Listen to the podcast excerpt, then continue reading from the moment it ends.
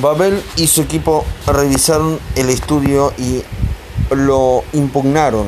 Analizaron matemáticamente las falsas afirmaciones que contenía y se prepararon para mostrar lo absurdo de uno eh, supuesto según los cuales los fondos con fecha objetivo eran los mejores. El día en que expuso sus conclusiones, los economistas encargados de juzgar los dos estudios, elegidos por el Departamento de Trabajo, consideraron que había cuestiones que requerían más examen. Pero la Secretaría de Trabajo lo tenía decidido y dimitió el del cargo perdón, al día siguiente. Ni siquiera se presentó a la cita que había fijado con él. A Babel le dijeron que todo había sido preparado. El sector había comprado el visto bueno, perdón, había comprado el visto bueno que necesitaba para escribir su propia verdad. A finales de 2013 usaban fondos con fecha objetivo el 41% de los participantes en planes de jubilación por valor de billones de dólares. No es un mal rendimiento para la inversión de 2 millones de dólares que hizo el sector en un estudio de Babel y sus eminentes colegas economistas dijeron que tenía serios errores. Perdón.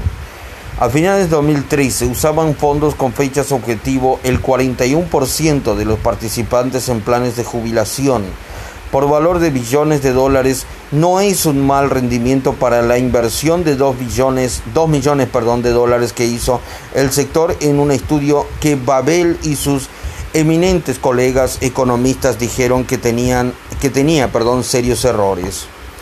Nunca sabemos quién se baña desnudo hasta que baja la marea. Imaginemos que estamos en principios de 2008 y que se acerca el momento de jubilarnos. Hemos trabajado duro más que 40 años por la familia. Más de 40 años, perdón, por la familia. Estamos deseando pasar más tiempo con los nietos, tener más tiempo para viajar, en fin, más tiempo. El saldo de nuestro plan de jubilación parece saneado. Nuestros fondos con fecha objetivo de 2010 se comportan eh, muy bien y confiamos en que como solo nos quedan dos años para jubilarnos, nuestro dinero se ha invertido de una manera muy conservadora. Millones de estadounidenses pensaban lo mismo antes de que la crisis de 2008 truncara las esperanzas que tenían depositadas en su jubilación, o al menos en la calidad de la jubilación que esperaban. En la lista que aparecen arriba figuran los 20 fondos con fecha objetivo más grandes de Estados Unidos y su pésimo rendimiento de 2008. Recordemos que son fondos con fecha objetivo de 2010, con lo que a los inversores le quedaban solo dos años para jubilarse. Obsérvese el alto porcentaje que algunos fondos invirtieron en acciones más arriesgadas pese a que se supone que estaban en el trecho final y debían ser por eso más conservadores. En rigor, aunque vayamos a jubilados, siempre hay que invertir en acciones, pero al mismo tiempo, este tipo de pérdida podría haber frustrado,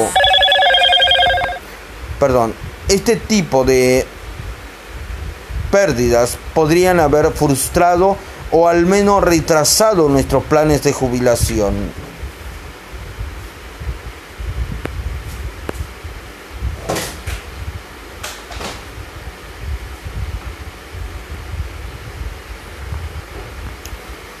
El menor de los males, cuando entrevisté a muchos de los principales estudios en materia de jubilación, me sorprendió comprobar que todos estaban a favor de los fondos con fecha objetivo. ¿Cómo era posible? Les comenté a todos lo que el lector acaba de leer. Y aunque conocían que los fondos con fecha objetivo planteaban algunos problemas, alegaban que cuando estos fondos no existían y la gente decidía por sí sola dónde colocar su dinero, había más confusión y la verdad se tomaban decisiones realmente malas. Los datos ciertamente lo corroboran. En mi entrevista con Jeffrey Brown, eh, una de las mentes más lúcidas del país me explicó, si nos fijamos en lo que pasaba antes de que existieran los fondos con fecha objetivo, mucha gente invertía en acciones de su propia empresa. De hecho, invertían sobre todo en acciones de su propia empresa. Eh, y me recordó lo ocurrido en, con Enron, muchos cuyos trabajadores colocaron todos sus ahorros en acciones de Enron y en la noche a la mañana de los perdón, y de la noche a la mañana los perdieron. Cuando a las personas les daban a elegir 15 fondos de inversión distintos, repartían el dinero a partes iguales entre ellos, 1 barra 15 en cada uno. Lo que sí, perdón, lo que no es eh, una buena estrategia. O se ponían nerviosas cuando el mercado bajaba o vendían cuando el mercado había caído. Y se quedaban con el efectivo varios años seguidos. En resumen, no entiendo las razones de Brown. Aunque la idea del fondo con fecha objetivo es interesante, Brown recomienda uno que sea de bajo coste, como los que ofrece Vanguard. Esta podría ser una buena solución para alguien que quisiera invertir poco dinero. Una situación muy sencilla, con la que podría prescindir de un, de un asesor, perdón, pero si no queremos invertir en un fondo con fecha objetivo y podemos elegir entre una serie de fondos indexados de bajo coste, podríamos invertir siguiendo uno de los modelos de cartera, perdón, que veremos luego. La colocación de activos, es decir, la manera como colocamos y repartimos nuestro dinero, es la habilidad más importante que ha de tener un buen inversor. Y como veremos por los maestros, no es tan complicado. Los fondos con fecha objetivo de bajo coste podrían, podrán perdón, ser una opción excelente para el inversor normal. Pero nosotros que estamos leyendo este libro no somos unos inversores normales. Además, mucha gente cree que no hay alternativas a los fondos con fecha objetivo, pero en la quinta parte veremos una colocación de activos concreta del gurú de los fondos de inversión de alto riesgo, Ray Dalio, que ha eh, producido un rendimiento extraordinario con pérdidas mínimas. Un grupo de analistas examinaron la cartera de valores en cuestión y vieron que la peor pérdida fue solo del 3,93% en 75 años. Por el contrario, y según MarketWatch, eh, los fondos con fecha objetivo más conservadores, los pensados para producir renta, cayeron de media un 17% en 2008 y los más arriesgados pensados para la jubilación en 2055 disminuyeron la media un tremendo 39,8% según un reciente informe de Boston Associates otro que muerde el polvo. Ya hemos expuesto y desenmarcado eh, otro mito. Espero que a estas alturas el lector comprenda que la ignorancia no es una bendición, la ignorancia es dolor y miseria en el mundo de las finanzas. El conocimiento que hemos adquirido en estos primeros capítulos será el motor que nos moverá a decir nunca más, nunca más dejaré que se aprovechen de mí. Pronto empezaremos a explorar las grandes oportunidades, estrategias y medios que nos permitirán alcanzar la libertad financiera, pero antes tenemos que liberarnos de otros dos mitos. Capítulo 2.6 Mito 6.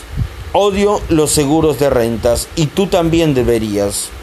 Los mayores activos que tuvo el jefe de la Reserva Federal el año pasado fueron dos seguros de rentas. Las finanzas personales del presidente de la Reserva Federal son de lo más sencillo. Usa Today 21 de julio de 2008. Repito, los mayores activos que tuvo el jefe de la Reserva Federal el año pasado fueron los seguros de rentas, dos seguros de rentas, perdón. Las finanzas personales del presidente de la Reserva Federal son de lo más sencillo. USA eh, Today 21 de julio de 2008. Los amamos a los o los odiamos, perdón, los amamos o los odiamos. El otro día vi un anuncio en internet que decía, yo odio los seguros de rentas y tú también deberías. El típico gancho de Internet ofrecía un informe gratuito que al parecer demostraba que los seguros de rentas, informe gratuito que al parecer demostraba que los seguros de rentas eh, son una inversión malísima y que una estrategia de inversión en acciones y bonos es mucho mejor para obtener rendimiento y seguridad a largo plazo. Por supuesto, el anunciante eh, se ofrecía gustoso a vendernos su experta selección de acciones por cierta cantidad.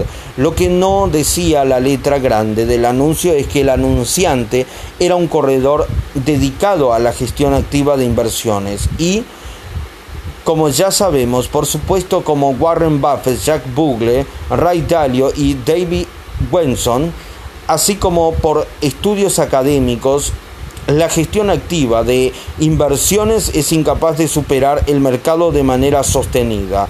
Los resultados de este tipo de corredores son peores que los de un simple índice, cuyas comisiones suelen ser entre un 500 eh, y un 3000% más baratas, con mayor rendimiento. Pero esta estrategia comercial funciona a veces, ¿verdad? Comparamos nuestro producto con otro que percibimos malísimos y de pronto el nuestro no nos parece tan malo. Pero no todo el mundo odia los seguros de rentas. En el polo opuesto me quedé pasmado al enterarme de que el expresidente de la Reserva Federal Ben Bernanke posiblemente el hombre más influyente en las finanzas en cierto momento. Valora sin duda los seguros de rentas en sus finanzas personales. Bernanke tuvo que declarar sus inversiones antes de ser nombrado presidente de la Reserva Federal y pudimos saber así que posee una relativamente escasa cantidad de acciones y bonos y que sus dos mayores activos eran seguros de rentas. Lo primero que pensé es ¿Qué sabe él que yo no sé? ¿Y qué es? ¿Son los seguros de rentas el mejor invento después de la rueda o simplemente un producto que es bueno para la compañía de seguros y los brokers que las venden? La respuesta todo depende del tipo de seguro que hayamos encontrado, que hayamos, perdón, contratado y de las comisiones que la aseguradora nos cubre, nos cobre, perdón. Veámoslo. Durante el proceso de escritura de este libro he buscado a las mentes más respetadas del mundo para que discurran medios, discurran, perdón, medios de que el lector se asegure una fuente de ingresos vitalicios, un sueldo de por vida sin que tenga que trabajar. Después de todo, no invertimos para eso, sobre todo en las entrevistas que decía, que hacía, perdón, constantemente salía a colación el nombre de David Babel Recordará el lector que hablamos de él en el capítulo anterior. Es el profesor de Wharton perdón, y doctor en muchas cosas que informó, en muchas cosas, perdón, que informó a la Secretaría de Trabajo acerca de dos estudios sobre fondos con fecha e objetivo. Al principio, a principios, perdón, de 2013 contó a un informe cómo rechazó el consejo de los colegas de Wall Street que le recomendaban que dejara sus inversiones como estaban en la esperanza de que rendieran más y creó y creó, perdón, un plan de renta vitalicia. Así, en lugar de arriesgar un céntimo en acciones y bonos, usó una serie de seguros de renta garantizada, distribuidos en el tiempo, que le aseguraban una jubilación tranquila como quería y merecía, un plan de renta vitalicia. Los seguros de rentas que usó le garantizan además el 100% de su inversión inicial y con lo que perdió ni en perdón, con lo que no perdió ni en la crisis de 2000 ni en la de 2008. Antes bien, disfruta cómodamente de su vida, de su esposa y de sus nietos con absoluta tranquilidad, sabiendo que nunca se quedará sin dinero. Volé a, Filadelfia perdón, para hablar con Babel y la, la entrevisté. y la entrevista, perdón. Volé a Filadelfia para hablar con Babel y la entrevista que debía durar una hora se prolongó cuatro. Su estrategia, de la que hablaremos en el capítulo Creemos una renta vitalicias, eh, era sólida, creemos, perdón, una renta vitalicia, era sólida pero sencilla. Y lo de la tranquilidad era real, porque pude ver la libertad que su estrategia le daba. Me fui con una opinión completamente diferente de los seguros de rentas o al menos de algunos de ellos. Él tenía muy claro que no todos los seguros de rentas eran iguales, hay de muchos tipos, cada uno con sus ventajas y sus inconvenientes. Hay algunos que deberíamos odiar, pero meterlos todos en el mismo saco es despreciar, es despreciar perdón, indebidamente la única herramienta financiera que ha superado la prueba del tiempo más de dos mil años la compañía de seguros de Julio César. Los primeros seguros de renta onuities se remontan a la época romana, hace dos mil años. Ciudadanos y soldados ponían dinero en un fondo, los que vivían más percibían rentas crecientes y los que no tenían tanta suerte eh, se las dejaban a los demás. El gobierno se quedaba con una parte, claro está, hay que darle al César lo que es del César. Anual viene de la palabra latina anua, porque los antiguos romanos cobraban su renta anualmente. Y claro está, de ahí viene también la palabra anuiti, a que queda muy erudito, a que queda muy erudito. Y en el siglo XVII los eh, gobiernos europeos usaron el mismo concepto llamado contin, tontina, perdón, para financiar guerras y obras públicas quedándose también con una parte de los fondos. En el mundo moderno, las cifras y las premisas de estos productos eh, siguen siendo las mismas, con la diferencia de que los gobiernos han sido sustituidos perdón, por las compañías de seguros más valoradas, entre ellas algunas que llevan dedicadas al negocio más de 100 años, compañías que han resistido a través de depresiones, recesiones, guerras mundiales y la última crisis de Pero hay que tener cuidado porque hay diferentes tipos de seguros de rentas. Las seguros, las seguros de rentas fueron más o menos los mismos durante más de 2000 años. Solo había una inversión, la clásica como la Coca-Cola. Era un simple contrato entre nosotros y una compañía de seguros. Les dábamos nuestro dinero y ellos nos garantizaban un pago o renta por nuestro dinero y cuando hacíamos nuestra aportación teníamos que decidir cuándo queríamos empezar a recibir esos pagos. Cuanto más esperábamos, más alto eran estos. Y el día que lo contratábamos, teníamos un calendario de pagos exacto, con lo que no había lugar a dudas. ¿Hemos progresado o solo cambiado? En los últimos 50 años los seguros de rentas han evolucionado y ahora tenemos muchos más eh, tipos de los que originariamente, originalmente ofrecía César. Perdón. A veces la evolución es buena, otras produce mutantes. Conviene decir que hay más productos malos que buenos. Como Jack Bugle dice, sigo siendo partidarios de la idea de seguros de rentas, pero debemos fijarnos bien en los detalles antes de contratar nada. Con que entremos en materia, ¿cuáles debemos evitar?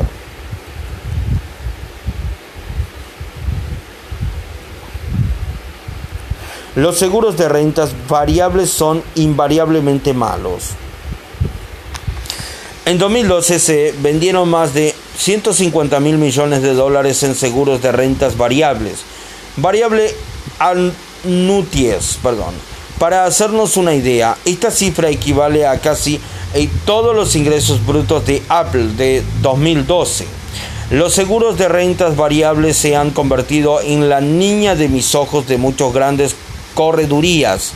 Entonces, ¿qué demonios es un seguro de rentas variables? Pues sencillamente un seguro cuyos depósitos se invierten en fondos de inversión, también conocido como subcuentas. Ni más ni menos. Los mismos fondos de inversión que rinden menos que el mercado y cobran comisiones astronómicas, pero esta vez el inversor los contrata envueltos en un seguro de rentas. Esta opción así nos venden el cuento. Es especialmente interesante si ya hemos aportado lo máximo a nuestro plan de pensiones y tenemos un dinero extra que queremos invertir. Pero ahora, en lugar de pagar solo comisiones excesivas por fondos de inversión que rinden poco, nos cobran más comisiones por el seguro mismo. Comisiones y más comisiones. ¿Dónde está la gracia, pues? La mayoría de los seguros de rentas variables nos garantizan que, aunque el saldo disminuya, los beneficiarios recibirán al menos una cantidad que invertimos al principio. Es decir, si empezamos invirtiendo 100 mil dólares y el valor de los fondos de inversión cae a 20 mil, nuestros hijos recibirán 100 mil cuando fallezcamos. No parece un mal negocio hasta que nos damos cuenta de que hemos contratado el seguro de vida más caro del mercado. En el capítulo 2,2 vimos la larguísima lista de comisiones que pagaremos si contratamos un fondo de inversión de gestión activa y cómo estas eh, comisiones pueden socavar el rendimiento de nuestro dinero. Recapitulando, el total de esas comisiones, gastos totales, costes transaccionales, costes soft dólar, costes de dinero no invertido, costes gastos de compra-venta ascienden de media al 3,1% anual, según Forbes. Eso supone 3.100 dólares al año por cada 100 mil dólares, pero eso no es todo.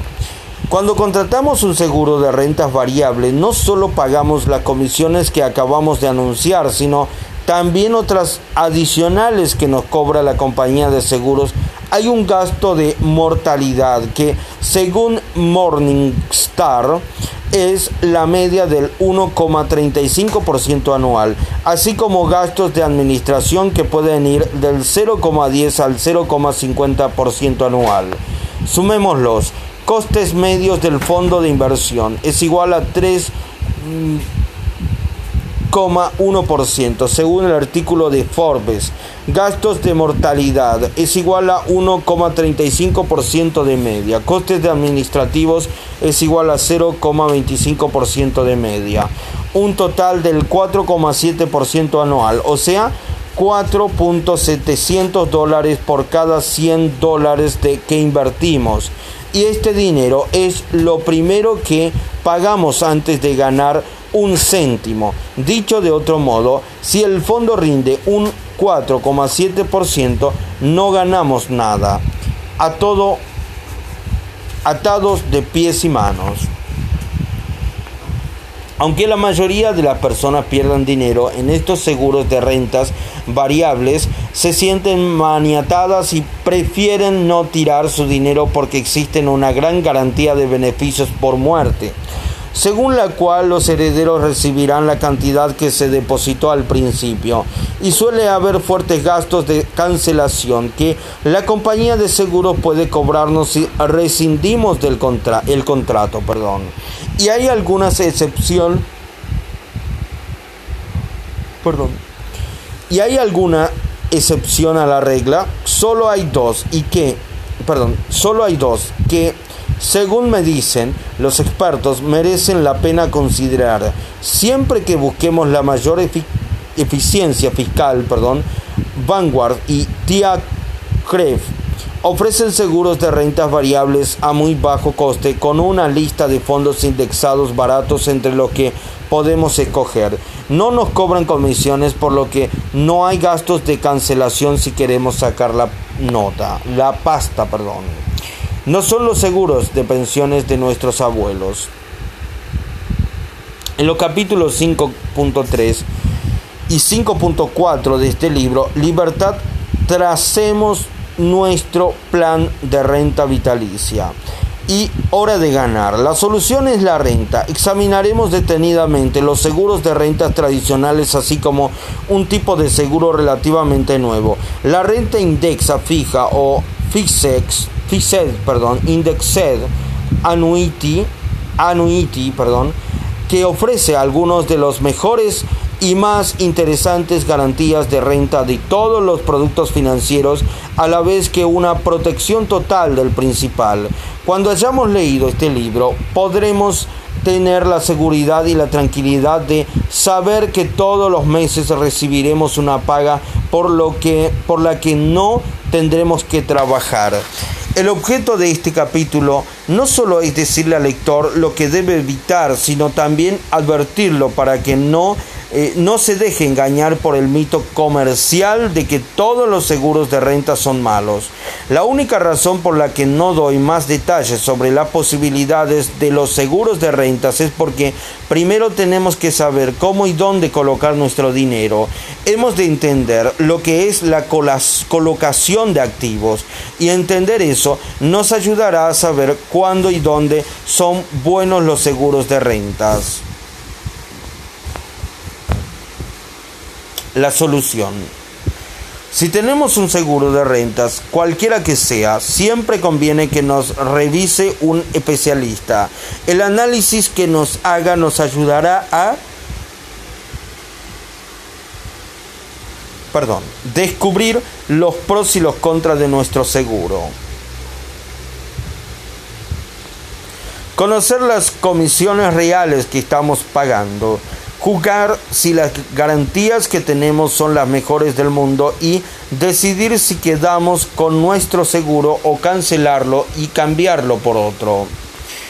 Si vemos que nuestro eh, seguro, perdón, si vemos que nuestro seguro de renta no es bueno, podemos eh, traspasar el dinero de una compañía de seguros a otra pero debemos ser conscientes de que este puede incluir gastos de cancelación si no la tenemos contratado el tiempo suficiente.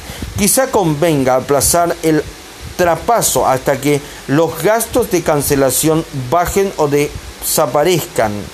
También podemos perder la garantía de beneficios por muerte. Veamos ahora otra verdad que debemos descubrir. El último engaño es el que más conocen los iniciados, el mito de que tenemos que asumir grandes riesgos para obtener grandes ganancias. Desenmascaremos el mito número 7. Capítulo 2.7, mito 7. Hay que asumir grandes riesgos para obtener un buen rendimiento. Una operación de inversión es aquella que tras un análisis detenido nos asegura el principal y un rendimiento adecuado. Las operaciones que no cumplan estos requisitos son especulaciones. Benjamin Graham, el inversor inteligente. Una operación, repito, una operación de inversión es aquella que tras un análisis detenido nos asegura el principal y un rendimiento adecuado. Las operaciones que no cumplan estos requisitos son especulaciones. Benjamin Graham, el inversor inteligente. Nadar y guardar la ropa. Parece que a los empresarios les gusta mucho el riesgo, pero uno de los lemas de mi vida es protegémonos de las caídas. Richard Branson, fundador de Virgin. Repito, parece que a los empresarios les gusta mucho el riesgo, pero uno de los lemas de mi vida es protegémonos de las caídas. Richard Branson, fundador de Virgin.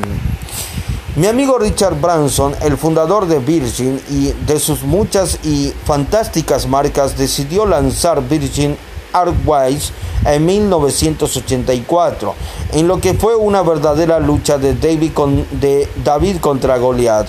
El maestro del marketing sabía que podía vencer a cualquier rival, incluyendo al gigante British Airways. Para los no iniciados parecía una apuesta arriesgadísima, pero a Richard, como a la mayoría de los inversores inteligentes, le preocupa más protegerse del fracaso que conseguir un gran éxito. Y así compró sus primeros cinco aviones, pero haciendo el trato de su vida.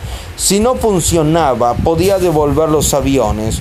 Una garantía de devolución del dinero. Si fracasaba, no perdía, pero si ganaba, ganaba mucho. Lo demás es historia. Como el mundo de los negocios, el de la inversión viene a decirnos directa o más sutilmente que si queremos ganar mucho, tenemos que asumir grandes riesgos. O lo que es más alarmante, si queremos libertad financiera, tenemos que jugarnos esa libertad. Nada dista más de la verdad.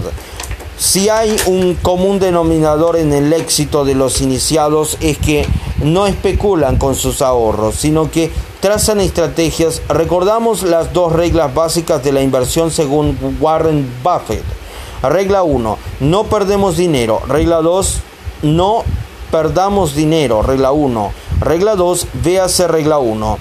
Eh, ya se trate de los mejores operadores de fondos de inversión de alto riesgo como Ray Dalio y Paul Tudor Jones, ya se trate de empresarios como el fundador de Salesforce, Mark Benioff y Richard Branson de, Virginia, de Virgin, estos iniciados multimillonarios buscan oportunidades que presentan una relación simétrica de riesgo y ganancia, es decir, sencillamente oportunidades en las que la agencia sea mucho mayor que el riesgo, que la ganancia, perdón, sea mucho mayor que el riesgo.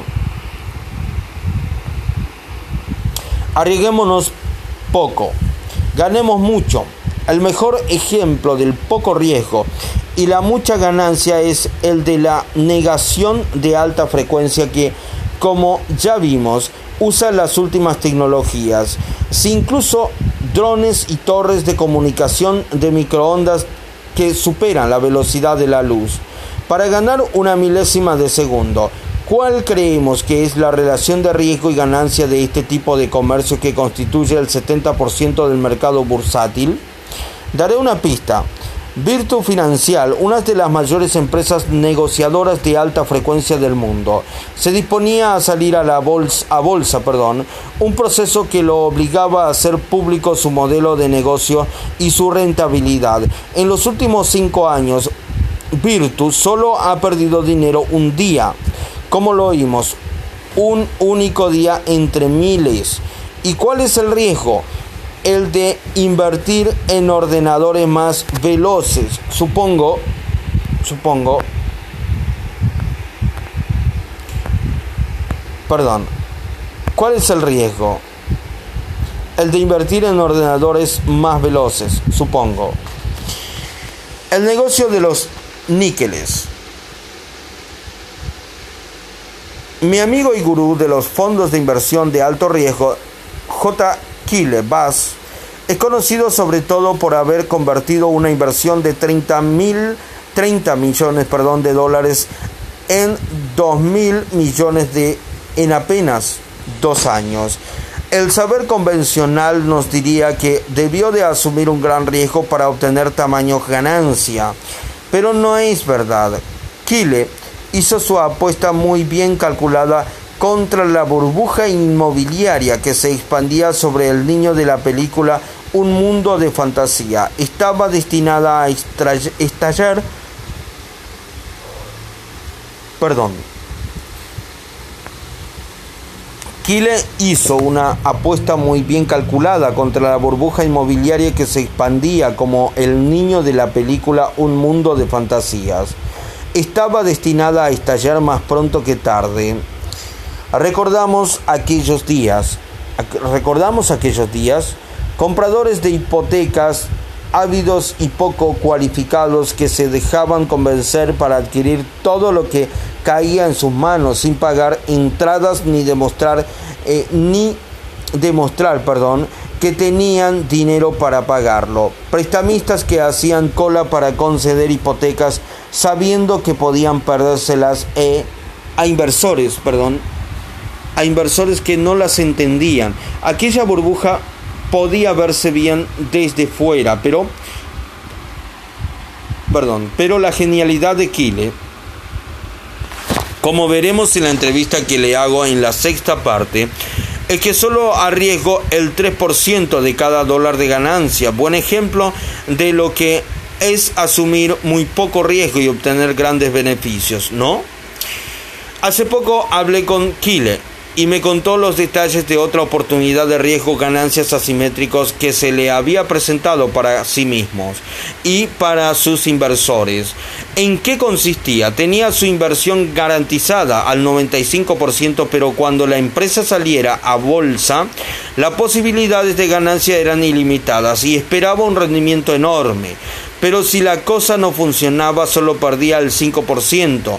Kile, como todos los grandes inversores, asume poco riesgo y obtiene grandes ganancias.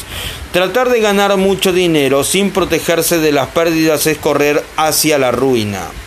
Tratar de ganar mucho dinero sin protegerse de las pérdidas es correr hacia la ruina. Kile, ¿cómo les explico esto a mis lectores? Kile, ¿cómo les explico esto a mis lectores? Te diré cómo se los enseñé a, dos, a mis dos hijos. Compramos monedas de níquel. Como dices, Kile, juraría que has dicho que compraste monedas de níquel. Has oído bien, Tony. Un día estaba duchándome y pensé, ¿en qué puedo obtener una ganancia sin riesgo? A la mayoría de los expertos ni se les ocurre pensar semejante cosa. Para ellos, ganancia sin riesgo es un oxímoron. Los iniciados como Kile no piensan como la manada, desafiando el saber convencional. Él siempre busca pequeñas inversiones que rindan mucho. El famoso gurú de los fondos de inversión de alto riesgo que obtuvo una de las mayores ganancias del último siglo, empleó su duramente ganado dinero en comprar dinero. Dos millones de dólares en níqueles, tanto como para llenar una habitación. ¿Por qué? Aunque el valor del níquel fluctúa, en el momento de la entrevista Kile me dijo, Tony, el valor de fusión del níquel estadounidense es de unos 6,8 céntimos de dólar lo que significa que los 5 céntimos que vale una moneda de un níquel vale en realidad 6,8, el 36% más en su valor metálico. Vivimos en un mundo de locos en el que un gobierno se gasta casi 9 céntimos en total, incluyendo la materia prima y los costes de producción para hacer una moneda de 5 céntimos. ¿No se da nadie cuenta de esto en Capitol Hill? Es evidente que esto no es sostenible y algún día el Congreso despertará y cambiará los ingredientes que componen la moneda. Puede que la nueva sea de estaño o de acero.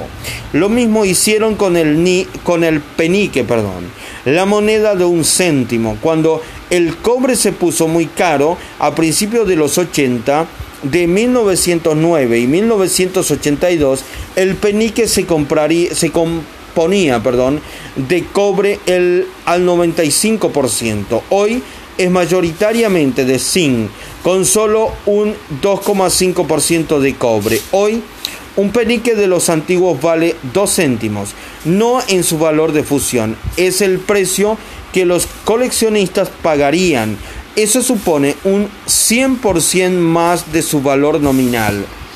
Si hubiéramos invertido entonces en peniques, habríamos duplicado nuestro dinero sin riesgo y ni siquiera tendríamos que fundir las monedas. Admito que al pronto me pareció absurdo, pero Kile lo decía muy en serio. Si apretando un botón pudiera convertir todo mi dinero en monedas de níquel, lo haría ahora mismo me aseguró, porque entonces no tendría que preocuparme de cuánto dinero se emite. Un níquel valdría siempre un níquel y su dinero valdría un 36% más y su dinero valdría un 36% más. ¿Y cómo ocurrió con los peniques?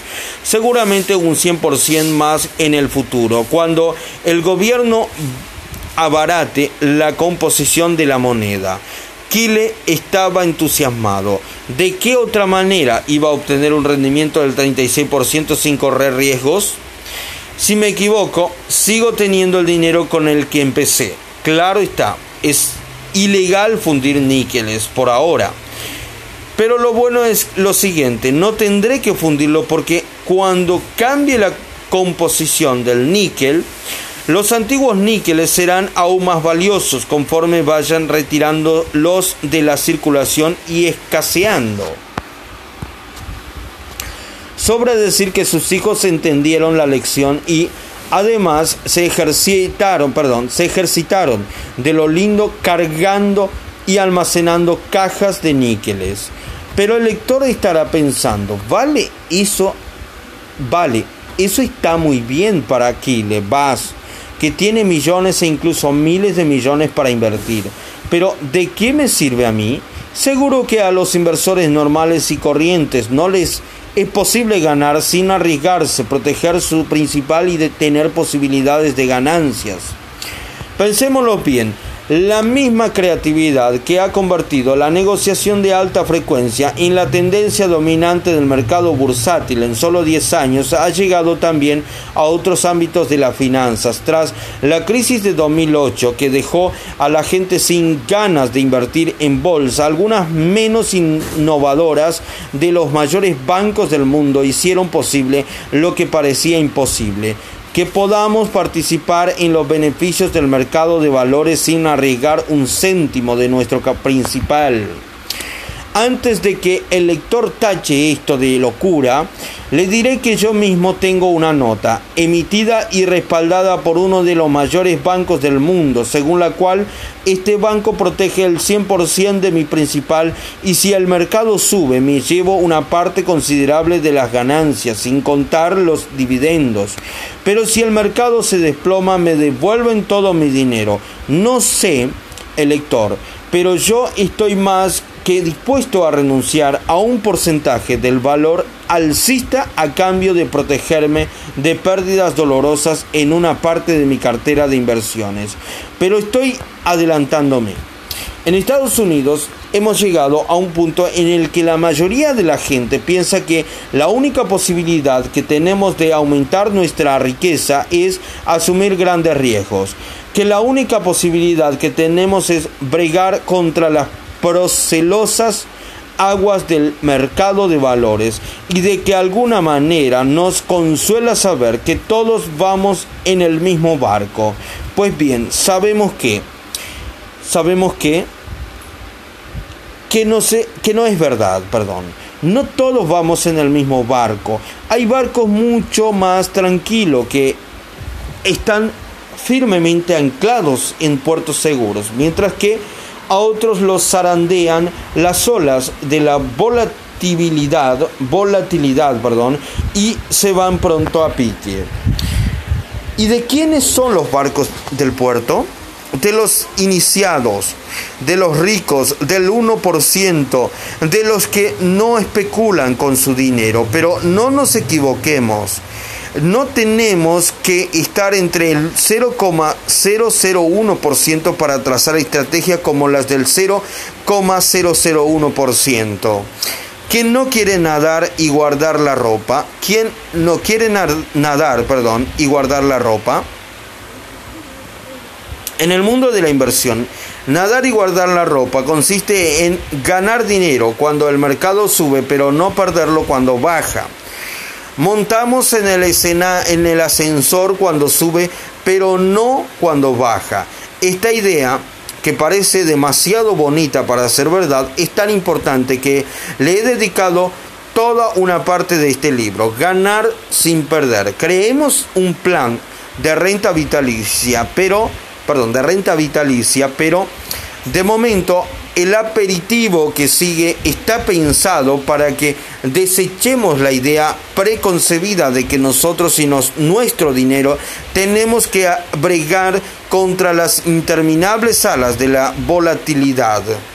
A continuación doy tres problemas tres probadas perdón, estrategias eh, que examino más detenidamente en la quinta parte para obtener grandes ganancias mientras permanecemos anclados en aguas tranquilas. 1. Notas estructuradas.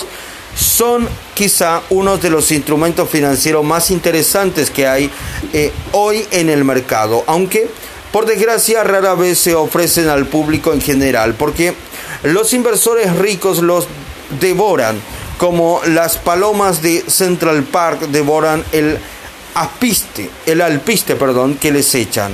Eh, por suerte, un buen asesor independiente puede ofrecérselas a las personas que no tienen grandes capitales que invertir. Atentos.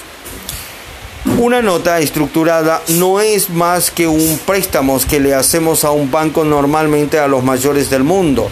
El banco nos entrega una nota a cambio de prestar nuestro dinero. Al terminar el plazo, también llamado vencimiento, el banco nos garantiza el pago de la cantidad que sea mayor de estas dos, el 100% de nuestro depósito a, a cierto porcentaje de las ganancias del mercado alcista menos los dividendos. Así es me devuelven todo mi dinero si el mercado ha caído desde el día en que compré la nota. Pero si el mercado sube, participo de las ganancias. Llamo a estas notas ingeniería de seguridad. Lo malo que normalmente no participamos de todas las ganancias. Tenemos pues que preguntarnos si estamos dispuestos a renunciar a una parte de esas ganancias a cambio de protección, perdón, en caso de pérdida. Mucha gente dirá que sí. Estas soluciones convienen especialmente cuando llegamos a un momento de nuestra vida próximo a nuestra jubilación o durante ellas en el que no podemos permitirnos perder mucho, cuando no podemos permitirnos ni, un ni aún sobrevivir a otro 2008. Para los que buscan más riesgos, hay notas que nos conceden más porcentajes de beneficio si estamos dispuestos a asumir más riesgos en caso de pérdida. Por ejemplo, hoy hay una nota que nos da un 25% de protección en caso de pérdida. Es decir, el mercado tiene que bajar más del 25% para que perdamos dinero. Y a cambio de asumir más riesgos nos da más del 100% de las ganancias. Una nota que acaba de salir al mercado nos ofrece 140% de las ganancias y estamos dispuestos a absorber una pérdida del 25%. Así, si el mercado ha subido un 10% en el momento del vencimiento, obtenemos una ganancia del 14%. ¿Y cuáles son los inconvenientes de las notas estructuradas? Perdón. ¿Y cuáles son los inconvenientes de las notas estructuradas? Primero, la garantía solo vale mientras la garantice el que la da. Por eso es importante elegir algunos de los bancos garantes más fuertes y grandes del mundo que tengan un buen balance. Nota, Leon Lehman Brothers era un banco muy fuerte hasta que dejó de serlo. Eh, por eso muchos expertos usan bancos canadienses que suelen ser muy sólidos. Otros inconveniente los plazos de vencimiento pueden jugar en nuestra contra. Supongamos que hemos eh, contratado una nota a cinco años y en unos primeros cuatro el mercado es alcista. Estaremos muy contentos, pero si el mercado se hunde en el quinto año, aunque seguimos recuperando nuestro dinero, nos perdemos esas ganancias. También podríamos conseguir una liquidez limitada si tenemos que, eh, si tenemos que vender la nota antes de que venza. También es importante tener en cuenta que no todas las notas estructuradas son iguales. Como en todos los productos financieros, las hay buenas y las hay malas. La mayoría de las grandes empresas eh, minoristas nos venderían notas con considerables comisiones, gastos ocultos y costes de distribución, todo lo cual reducirá en nuestras posibles ganancias. Contratar en todas estas eh, notas, perdón, contratar notas estructuradas con la ayuda de un eh, fiduciario, perdón, experto normalmente nos evitará estos costes porque un fiduciario, un asesor independiente registrado, nos cobra una tarifa plana por asesoramiento y sin esos costes el rendimiento es superior. Además, un fiduciario nos ayudará a contratar notas en las mejores condiciones fiscales, ya que estas pueden variar. 2. Depósitos estructurados.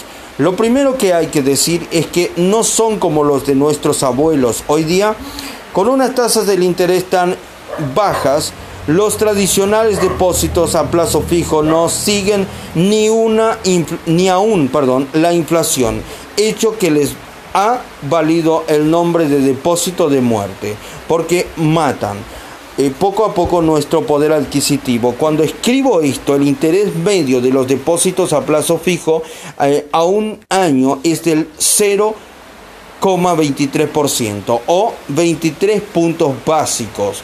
Nos imaginamos invertir mil dólares eh, con un año y ganar 2,30 dólares. El inversor normal y corriente entra en un banco y está dispuesto a rendirse y aceptar 23 puntos básicos. Pero el inversor rico, que es un iniciado, romperá a reír y los mandará a freír espárragos. Con eso no puede uno ni tomarse un café con leche. Ah, y aún tenemos que pagar los impuestos de esa ganancia de 2,30 dólares. Los depósitos a plazo fijo son muy provechosos para los bancos porque ellos pueden prestar nuestro dinero a un interés 10 o 20 veces mayor que el que nos dan a nosotros. Otra versión del juego del iniciado. Los depósitos estructurados son como las notas estructuradas, pero incluyen un seguro de la Corporación Federal de Seguros de Depósitos FEDIX por sus siglas en inglés. Así funcionan. Los depósitos estructurados como los tradicionales nos garantizan un pequeño beneficio, un cupón, si el mercado sube y además participamos en las ganancias, pero si el mercado cae, nos devuelve nuestra inversión más nuestro pequeño beneficio y tenemos un seguro de la FDIC todo el tiempo. El plazo fijo suele ser de 1 a 2 años, mientras que el de las notas estructuradas puede ser de 5 a 7 años. Por suponer un ejemplo real, hoy hay un depósito estructurado que paga exactamente el mismo interés que los tradicionales 0,28%, pero además nos permite participar hasta en el 5% de las ganancias. Así, eh, si el mercado sube un 8%, ganamos un 5%. En este, en este ejemplo, perdón, obtenemos un rendimiento que es 20 veces mayor que el de un depósito a plazo fijo tradicional a plazo fijo tradicional, perdón, con la misma protección de la FDIC. Pero si el mercado baja, seguimos sin perder nada. Tengamos en cuenta que en este campo las tasas cambian constantemente y pueden ser más atractivas en un momento que en otro. En 2008, los bancos apurados buscaban depósitos y ofrecían un producto excelente de mi colega Ajay Gupta que es también mi asesor personal. No dejo, no dejo pasar, perdón, era una nota estructurada que garantizaba el 100% de la inversión inicial y un seguro de la FDIC. El valor, el valor perdón, iba vinculado a una cartera equilibrada de acciones y bonos y en total ganó un 8% anual sin riesgo. Sin embargo, de nuevo advierto al lector de que contratar estos depósitos directamente con un banco supone a menudo pagar un montón de gastos y comisiones. Por el contrario, si lo hacemos a través de un asesor independiente, nos libraremos de todas las comisiones que una empresa minoritaria puede cobrarnos y por tanto el rendimiento y las condiciones pueden ser mejores para nosotros. 3. Seguro de rentas indexas fijas o estructurados. Permítaseme, perdón, ser el primero en decir que hay un montón de seguros de rentas malos en el mercado. Pero en mis investigaciones y entrevistas a algunos de los mejores expertos del país, he descubierto que hay otros tipos que los iniciados usan para obtener ganancias sin pérdidas. Los seguros de rentas indexas fijas o estructurados, fixed, indexed, annuities o FIA, son un tipo de seguro de rentas que lleva en el mercado desde mediados de los 90, pero que se ha hecho popular recientemente. Un seguro de renta indexada fija debidamente estructurado ofrecen lo siguiente. Protección del 100% del principal garantizado por la aseguradora. Por eso debemos elegir una aseguradora con buena reputación y un largo historial que acredite que cumple con... Eh, que cumple perdón, sus promesas, a veces de 100 años o más. Ganancias sin pérdidas, como las notas estructuradas y los depósitos estructurados. Un seguro de rentas estructurado nos permite participar en las ganancias del mercado alcista, pero no perdemos en caso de que el mercado baje. A todas las ganancias se les explica el régimen de impuestos diferenciados. Por último, y más importante, algunos seguros de rentas indexados fijas ofrecen la posibilidad de crear una fuente de ingresos que no se acabará mientras vivamos, un sueldo de por vida. Podemos considerarla nuestra pensión personal. Por cada dólar que depositamos, la aseguradora nos paga cierta cantidad mensual cuando decidimos activar nuestra fuente de ingresos. Las compañías de seguros vienen haciendo esto 200 años examinaremos en profundidad esta estrategia en la quinta parte, ganar sin perder. Creemos un plan de renta vitalicia. Eh, antes de seguir adelante, quiero dejar claro una cosa, un aviso, perdón. Antes de seguir adelante, quiero dejar clara una cosa. Lo que acabo de decir no significa que todas las modalidades de estos productos y estrategias sean buenas. Algunas suponen gastos y comisiones altos, costes ocultos, etc. Lo que no quiero es que algún vendedor use estas páginas para venderle al lector algo que no vaya en su interés. Y cuando analicemos estas soluciones en la quinta parte, anunciaré una serie de inconvenientes que debemos evitar, así como las cosas que debemos obtener cuando recurramos a ellas. Tomemos lo que toleramos tenemos lo que toleramos, perdón. El sentido de este capítulo es mostrar que hay maneras de nadar y guardar la ropa. A veces, cuando sufrimos mucho tiempo una mala situación, empezamos a creer que una que perdón, que no hay más opciones. Esta tendencia se llama indefección, indefensión, perdón, e, o impotencia adquirida, pero no afecta a los iniciados de Buffett o Branson, todos buscan oportunidades de riesgo y ganancias asimétricos. Los iniciados no están indefensos ni son impotentes, ni lo somos nosotros en todos los ámbitos de la vida. Tenemos lo que toleramos y es ahora y es hora de cambiar las cosas. ¿Cuán lejos hemos llegado? Hemos progresado bastante. Recapitulemos los mitos, los mitos, perdón, que hemos desenmascarado y las verdades que hemos desvelado hasta ahora. Hemos aprendido que nadie supera al mercado, excepto unos cuantos unicornios. Y si contratamos fondos de inversión indexados de bajo coste que repliquen el mercado, podemos obtener mayor rendimiento que el 96% de los fondos de inversión convencionales y casi otro tanto de los alto riesgo. ¿Qué más podemos decir? ¿Qué más podemos pedir? Perdón. Como los fondos de inversión de gestión activa nos cobran comisiones altísimas, de más del 3% de media, podemos reducir los gastos de nuestras inversiones en un 80 e incluso un 90%. Podríamos poner dos veces más dinero cuando nos jubiláramos o reducir los años que tardaremos en alcanzar la libertad financiera.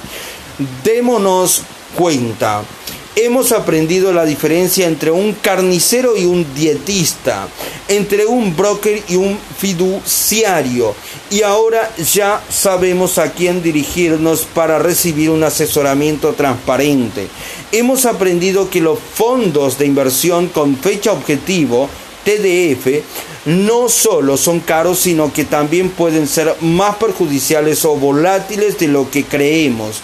Y si queremos contratar un TDF, deberíamos recurrir a un proveedor de bajo coste como Vanguard. Más adelante en el manual del multimillonario aprenderemos a colocar nuestros activos nosotros mismos en lugar de pagar a un TDF para que lo haga por nosotros.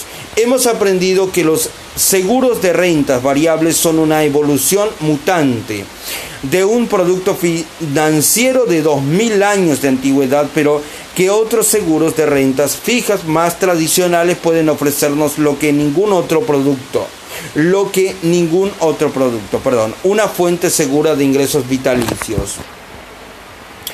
Y por último, hemos aprendido que la riqueza sin riesgo es posible.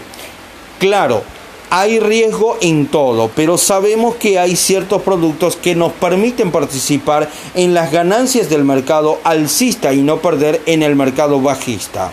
Empezamos a abrir los ojos, empieza